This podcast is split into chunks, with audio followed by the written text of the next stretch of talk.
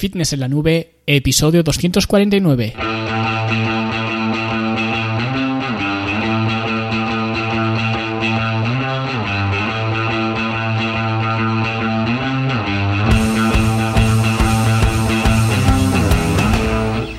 Bienvenidos a todos un viernes más aquí a vuestro podcast a Fitness en la Nube donde hablamos de fitness, de nutrición, de entrenamiento donde cada viernes, cada semana os traigo las técnicas, consejos, estrategias, trucos y como lo queráis llamar para que construyáis un mejor físico y tengáis un estilo de vida más activo y más saludable. En este episodio vamos a seguir hablando de algunas verdades con la continuación del episodio de la semana pasada que la verdad os ha gustado mucho y de hecho no quería hacerlo en dos partes, no era mi intención, pero vi que me pasé bastante de tiempo y aún me quedaban pues unas cuantas verdades, así que decidí partirlo en dos episodios y hoy veremos esta segunda parte. Pero antes hablamos de la Academia de Fitness en la Nube, la Academia para verte mejor, sentirte mejor y rendir mejor, donde esta semana ya hemos terminado por completo el curso para planificar una fase de definición y lo hemos acabado con la clase donde vemos qué hacer después de una fase de definición. Es decir, el plan para la postdefinición, podríamos decir, ya que la mayoría de la gente este momento tan crucial como es cuando se termina una fase de pérdida de grasa, o bien no tienen ningún plan, no lo contemplan, o bien directamente dejan que cunda el caos, ¿vale? Así que vamos a ver mi recomendación acerca de qué hacer una vez finalizada una fase de definición. Y como siempre digo, si queréis acceder a este curso, a los talleres y al resto de cursos que conforman la biblioteca de cursos, como el curso pues de planificación de una fase de volumen, por ejemplo, que sería el antagonista a este curso de definición, el curso para optimizar el sueño y el descanso, el curso para crear tu propio plan de alimentación, o de hecho los dos cursos, hay un eh, básico y un avanzado, ¿vale? Hay dos cursos para diseñar un plan de alimentación, el curso sobre cómo combatir el sobrepeso, el curso para entrenar el abdomen, el curso para entrenar los glúteos, etcétera, ¿vale? Así que si queréis acceso a todo esto, más lo que siempre os cuento en cada episodio, todas estas herramientas de la academia, pues podéis acceder a todo ello desde fitnesslanube.com. Y esto en cuanto a la academia y en cuanto al canal de YouTube, que ya sabéis que bueno, de vez en cuando pues subo algún que otro vídeo, pues el otro día grabé un vídeo así sin pensarlo mucho porque fue una pregunta que me hicieron y dije, bueno, pues la contesto en vídeo y lo subo al canal por si le puede ayudar a más gente. Así que la pregunta era, ¿cuántas veces a la semana es necesario pesarse? Que a lo mejor para muchos y muchas es una pregunta absurda. A mí en cualquier caso me resulta interesante que alguien pregunte algo así. De hecho, creo que ya hablé de esto en el, en el podcast, ahora que lo pienso, pero bueno, si queréis saber cuántas veces a la semana hay que pesarse, en el último vídeo del canal de YouTube, canal que se llama Luis Carballo, ¿vale? Con, con mi nombre, Carballo con B y dos L's, que bueno, lo digo porque mucha gente pues me busca con Carballo con V o Carballo con Y o lo que sea, eh, Carballo con B y dos L's, ¿vale? Luis Carballo, pues eh, si me buscáis YouTube, ¿vale? Pues lo podéis encontrar.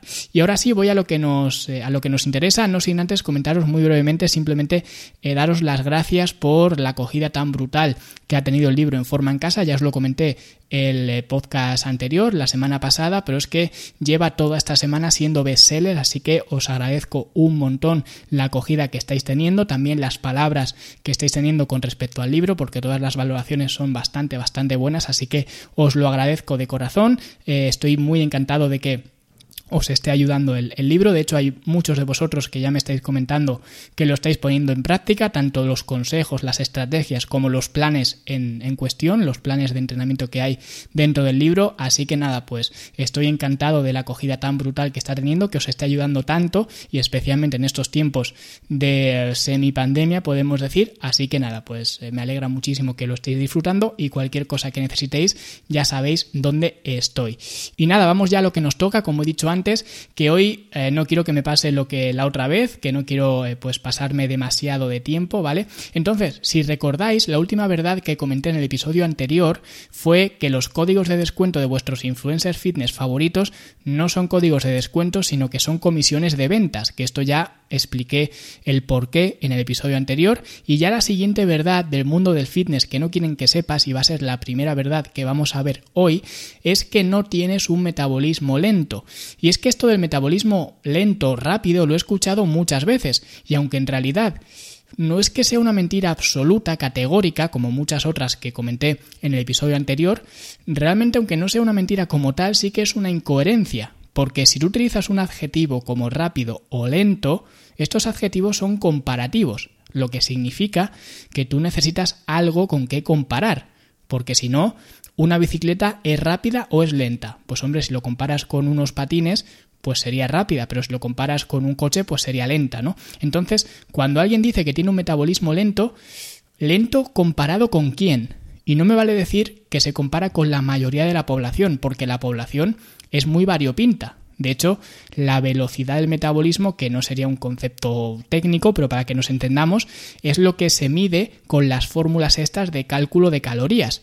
Cuando tú usas eh, la fórmula de Harris Benedict, por ejemplo, que es una de las más utilizadas, o cuando usas eh, la de Macarle o la de pues cientos de fórmulas que hay por ahí de diferentes autores, estas fórmulas se han construido usando una muestra poblacional. Pero lo que poca gente sabe es que estas fórmulas tienen un margen de error bastante abultado, bastante grande, incluso con una muestra controlada de población. Es decir, que si la muestra fuera más grande, el margen de error sería incluso más, eh, más grande, mayor. Porque es que me parece que de cabeza en un estudio vi que la fórmula de Harris Benedict, que de hecho es la que la mayoría de la gente utiliza, tenía un margen de error de hasta 700 calorías en una muestra relativamente pequeña. Por tanto, si tú usas la fórmula de Harris Benedict, te puedes encontrar con que tus necesidades reales son 700 calorías más o menos, que es una bestialidad. A lo mejor es un tercio de las calorías que necesita una mujer. Eso es lo que representa el margen de error que puedes tener, o incluso más. Con lo que te puedes encontrar con que esta fórmula te da, digamos, un tercio de, lo que necesitas como margen de error. ¿Significa eso que tu metabolismo es rápido o es lento? No, significa que tu metabolismo es más rápido o es más lento que el estándar que se ha utilizado para diseñar esta fórmula. Ya está. Por eso, si usas la fórmula de Harris Benedict y resulta que tú necesitas comer menos de lo que indica esa fórmula, no significa que tengas un metabolismo lento, significa que es más lento que el grupo comparativo que se usó para diseñar esa fórmula. Pero a lo mejor usas otra fórmula diferente y necesitas más calorías de la que dice esa fórmula. ¿Significa eso que ahora ya no tienes un metabolismo lento, sino que ahora es un metabolismo rápido? No, tampoco. ¿Vale? Espero que se entienda lo que quiero decir. Por eso siempre digo que el cuerpo humano no funciona como una hoja de Excel. Y a mí en lo personal, pues no me gustan demasiado este tipo de fórmulas, no por nada, sino porque la gente les tiene mucha fe, cuando son simplemente unas estimaciones que de hecho tienen un margen de error en algunos casos bastante grande. Por eso, dentro de la academia yo os doy otra forma mucho más simple de estimar un punto inicial con vuestras calorías. No porque la forma que uso yo sea mejor ni sea peor que otros métodos o que otras calculadoras, simplemente porque como es tan simple, la gente suele entender muy bien que es un simple punto de partida y ya está, y que no es un cálculo exacto ni pretende serlo. Sin embargo, con las calculadoras, como la palabra es calculadora, la palabra ya implica precisión. Entonces la gente utiliza una calculadora de calorías pretendiendo calcular sus calorías cuando esto es algo absurdo, porque no se pueden calcular las calorías que necesitas. Entonces, que tú necesites más o menos calorías de las que te indica una calculadora de calorías, no significa que tengas un metabolismo más rápido o más lento. ¿Vale? Así que recuerda que tu metabolismo solo puede ser rápido o lento si lo comparas con algo. Y luego otra verdad incómoda y que poca gente sabe es que mejorar tu físico en el gimnasio o en casa o donde sea puede ser una forma de mejorar tu autoestima. Sí, pero no tiene por qué serlo. Y de hecho me atrevería a decir que a menudo no lo es. Y esto lo digo porque Muchas veces la gente cae en los gimnasios, de hecho es muy frecuente que la gente caiga en los gimnasios por problemas de autoestima que tenían antes de apuntarse al gimnasio. Es decir, tienen problemas de autoestima y luego se apuntan al gimnasio. Y de esas personas, pues la mayoría, como siempre, abandonan y unas pocas de esas personas son las que se quedan y siguen en el gimnasio y se ponen fuertes y mejoran su físico. Y aunque esa mejora física pueda mejorar algo tu autoestima, si tú ya venías con problemas de autoestima, mucho me temo que el problema pues es más grave que el que no tuviera suficiente tamaño en los bíceps o en la espalda o en el pecho o que no se te marcaran lo suficiente los abdominales. Y esto no es que me lo inventé yo, es que lo he visto mil veces. La gente se mira al espejo, no le gusta lo que ve y su razonamiento es, pues me apunto al gimnasio o salgo a correr o hago la dieta tal o la dieta pascual, consigo el físico que quiero y entonces pues me sentiré genial con mi cuerpo. Pero esto realmente no es así, aunque el razonamiento anterior pudiera tener algo de lógica, El problema es que tú estás asumiendo que hay una relación directa entre tu apariencia y tu nivel de confianza en ti mismo, de tal forma que si tu apariencia mejora un 20%, tu confianza en ti mismo mejorará un 20%, pero así no es como funciona la autoestima. De hecho, cuando analizas el mundo del fitness y conoces a gente que está dentro de este mundo, incluso gente que son profesionales, os sorprendería saber la cantidad de gente que hay con cuerpos espectaculares que siguen teniendo miedo o vergüenza o reparo a quitarse la camiseta en la playa o a ponerse un bikini. De hecho, yo siempre digo lo mismo, que el mundo está lleno de cuerpos bikini que siguen teniendo vergüenza de verse en bikini, ¿vale? Es bastante paradójico. Y yo creo que la industria del fitness está llena de frustraciones y gente que sus principales problemas no son realmente problemas físicos, sino problemas mentales. Y no lo digo a malas. De hecho, no sé si lo he comentado alguna vez, pero yo en el programa de coaching, pues ha habido veces cuando la gente tiene que aplicar para entrar en el, en el programa, pues dependiendo de las respuestas que me dé a las preguntas que yo le hago, algunas veces, tampoco muchas, pero alguna vez a la persona le he tenido que decir que lo que en mi opinión le iba a beneficiar más no era tener un entrenador personal, sino tener un psicólogo. Y no es algo malo, simplemente pues que yo en esos momentos y viendo pues un poco las respuestas que me daba esa persona, veía que la labor que podía hacer yo ayudando a esa persona como entrenador no iba a tener tanta repercusión como si tuviera a alguien que le ayudara con los temas de, de la cabeza, vamos a decir.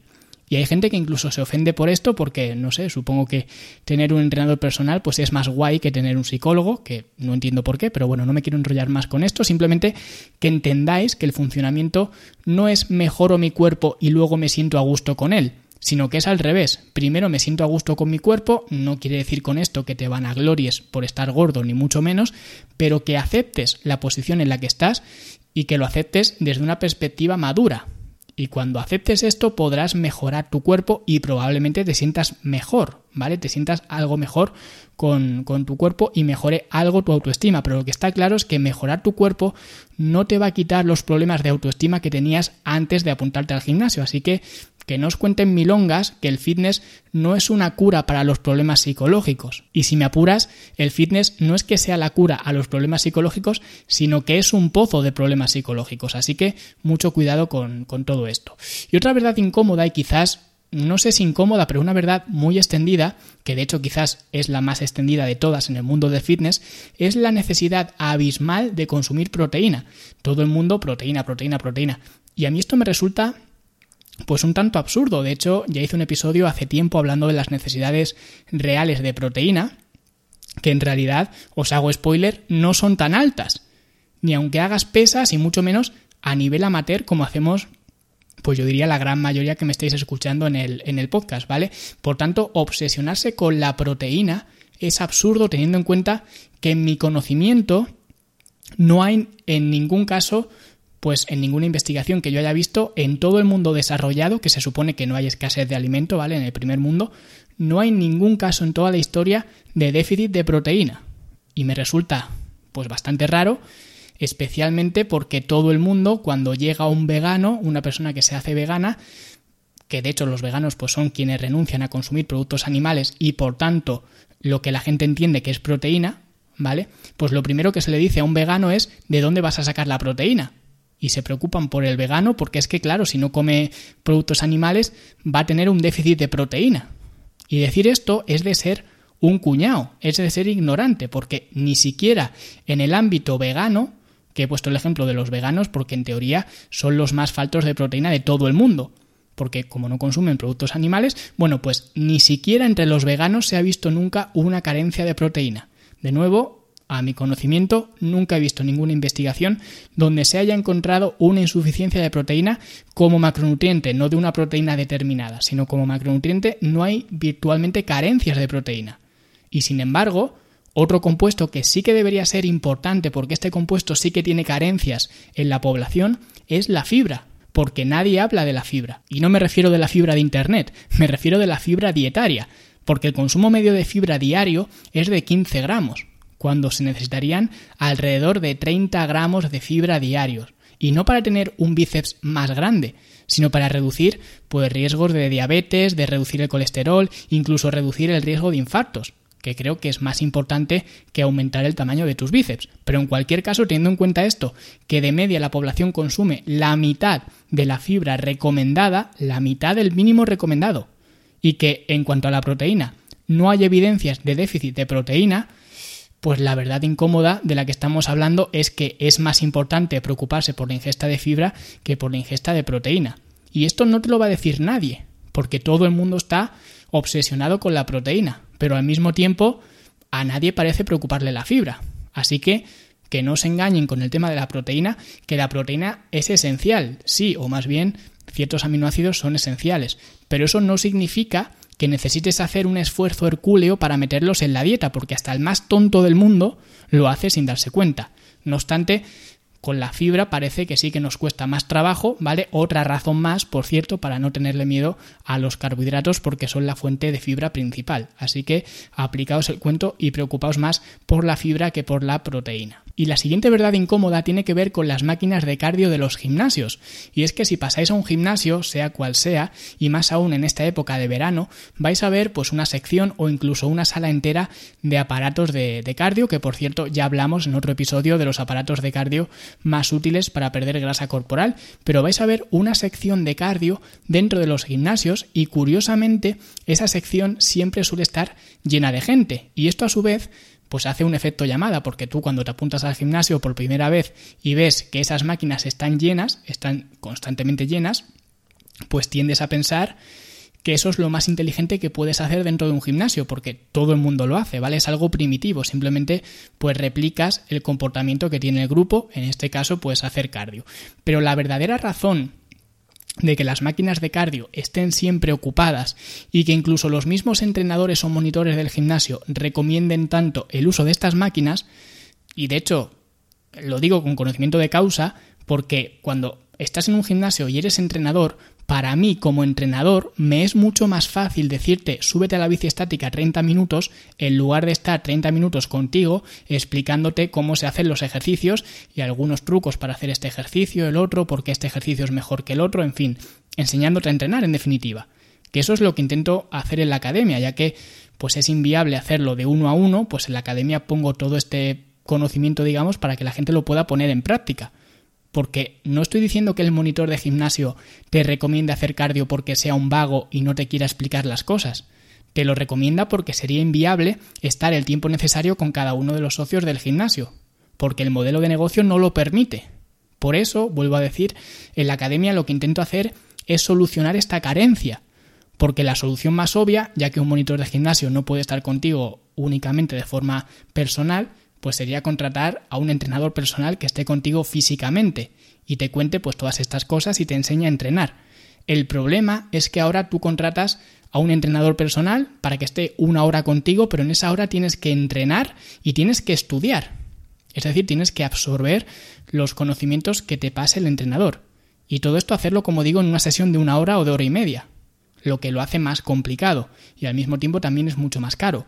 Por eso en la academia el precio es mucho más bajo y puedes volver a ver pues el material formativo cuando tú quieras, las veces que tú quieras. Por eso siempre me ha parecido mejor que lo que puedes encontrar en una sesión de entrenamiento personal, ¿vale? Pero en cualquier caso, la verdad incómoda que os debe quedar clara es que las máquinas de cardio están tan llenas tanto por ese efecto llamada que del que os he comentado como por la comodidad del entrenador no por la tuya, sino por la del entrenador. Así que la próxima vez que el monitor de gimnasio te diga súbete a la cinta 20 minutos, piensa si te lo está diciendo porque realmente es lo que necesitas hacer o porque para él es lo más cómodo eh, de hacer contigo. De hecho, cuando el monitor de tu gimnasio te vuelva a decir súbete a la bici 20 minutos, es cuando te acordarás de mí y te darás cuenta de que necesitas pues apuntarte a la academia porque necesitas aprender a ser independiente dentro del, del gimnasio.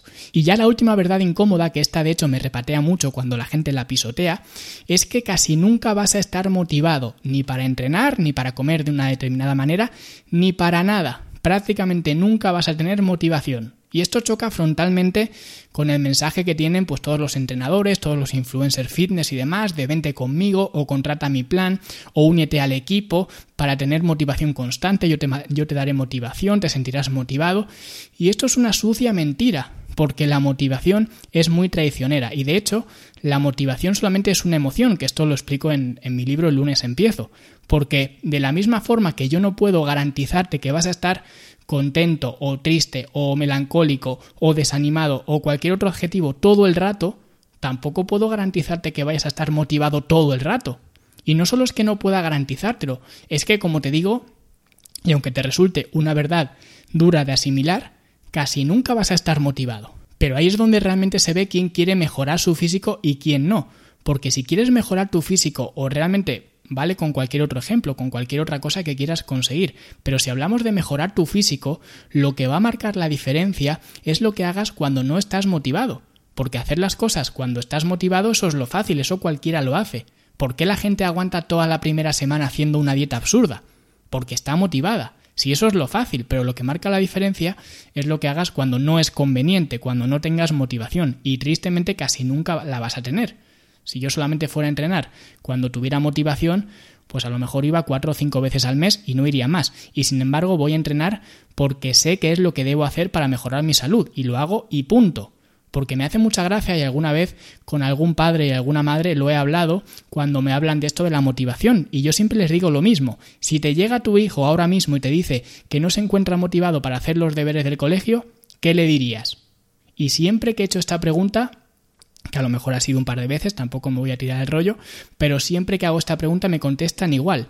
No, yo le diría que los tiene que hacer igualmente.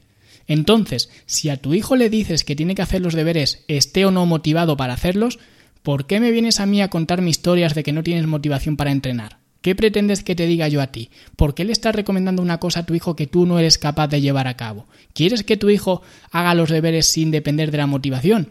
Pues joder, predica con el ejemplo y haz simplemente lo que quieres que haga tu hijo, no te pido más, solamente actúa igual que te gustaría que actuara tu hijo. Y os sorprendería, y esto es un consejo, ya me salgo un poco del tema, pero es un consejo para los entrenadores que me estéis escuchando. Cuando alguien os venga con estas historias que vosotros por dentro estáis pensando, a ver qué cuento chino me está contando este, pues cuando os pase algo así, si esa persona es padre o es madre, la forma más fácil de ver lo que realmente está haciendo, de que lo vea esa persona, es usar un paralelismo con su hijo. Y yo de hecho lo hago mucho. Cuando alguien me dice, oye Luis, ¿qué piensas de los batidos sustitutivos de comidas? Generalmente asociados a una marca determinada. ¿Qué piensas de esta marca de sustitutivos de comida? Y yo respondo, ¿se lo darías a tu hijo? Y todo el mundo me dice, no. Pues entonces, si no se lo darías a tu hijo, ¿por qué te lo quieres comer tú? Y si tiene un perro, también vale, porque la gente trata mejor a sus perros que a ellos mismos. Es curioso. Parece que ellos están dispuestos a hacer cualquier locura pero cuando le pones delante el mismo contexto a su hijo o a su mascota, entonces ya recapacitan automáticamente y se dan cuenta de que lo que están dispuestos a hacer, si no lo ven bien ni para su hijo ni para su perro, seguramente no sea lo más inteligente para ellos tampoco.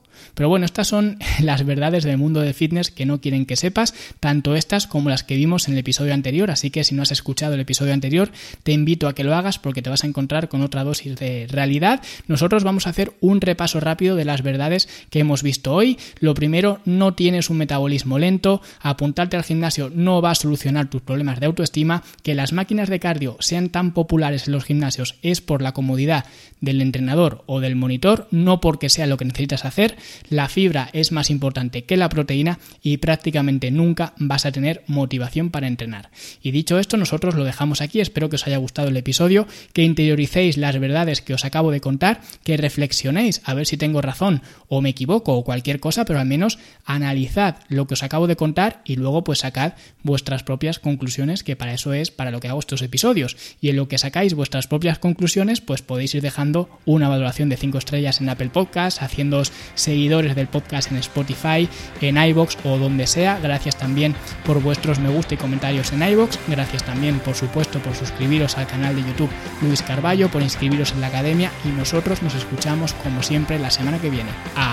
Hasta luego.